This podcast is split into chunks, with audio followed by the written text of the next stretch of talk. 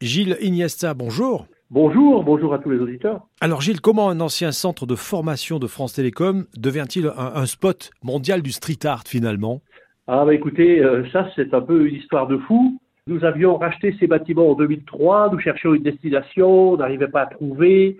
Tout le monde nous disait c'est perdu au cœur du Bourbonnais, au milieu de la France, au milieu de rien, etc.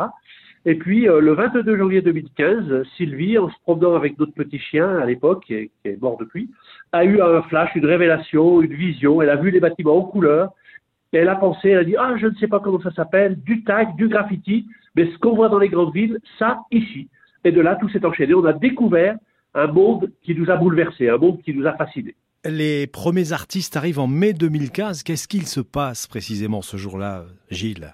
Alors, quand Sylvie a eu cette idée, donc on a cherché sur Internet et on a trouvé un, premier artiste qu'on a contacté. Il est venu donc en mai 2015 avec cinq camarades et à six, ils n'ont pas un petit mur. Et en fait, depuis, nous n'avons plus jamais cherché à contacter nous-mêmes les artistes. Ce sont eux, avec euh, grâce à la puissance des réseaux sociaux, qui ont fait que des artistes du monde entier souhaitent aujourd'hui venir. Combien d'artistes sont exposés aujourd'hui?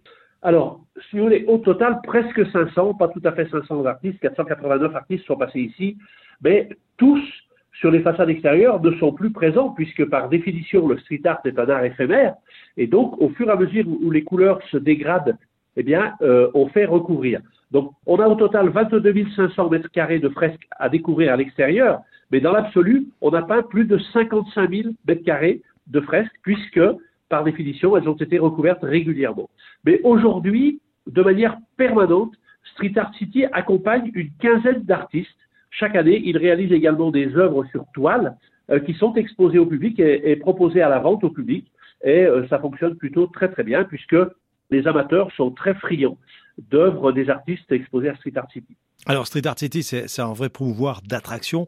On parle d'une liste d'attente de plus de 1000 artistes. C'est vrai ou c'est une légende, Gilles? Non, non, non, c'est une réalité. On est à 1000, on approche les 1100 là actuellement. Euh, oui, on a eu de vraies listes d'attente. Le fait de passer en résidence à Street Art City va leur permettre euh, d'acquérir de la visibilité, de la notoriété. C'est un vrai tremplin pour les artistes.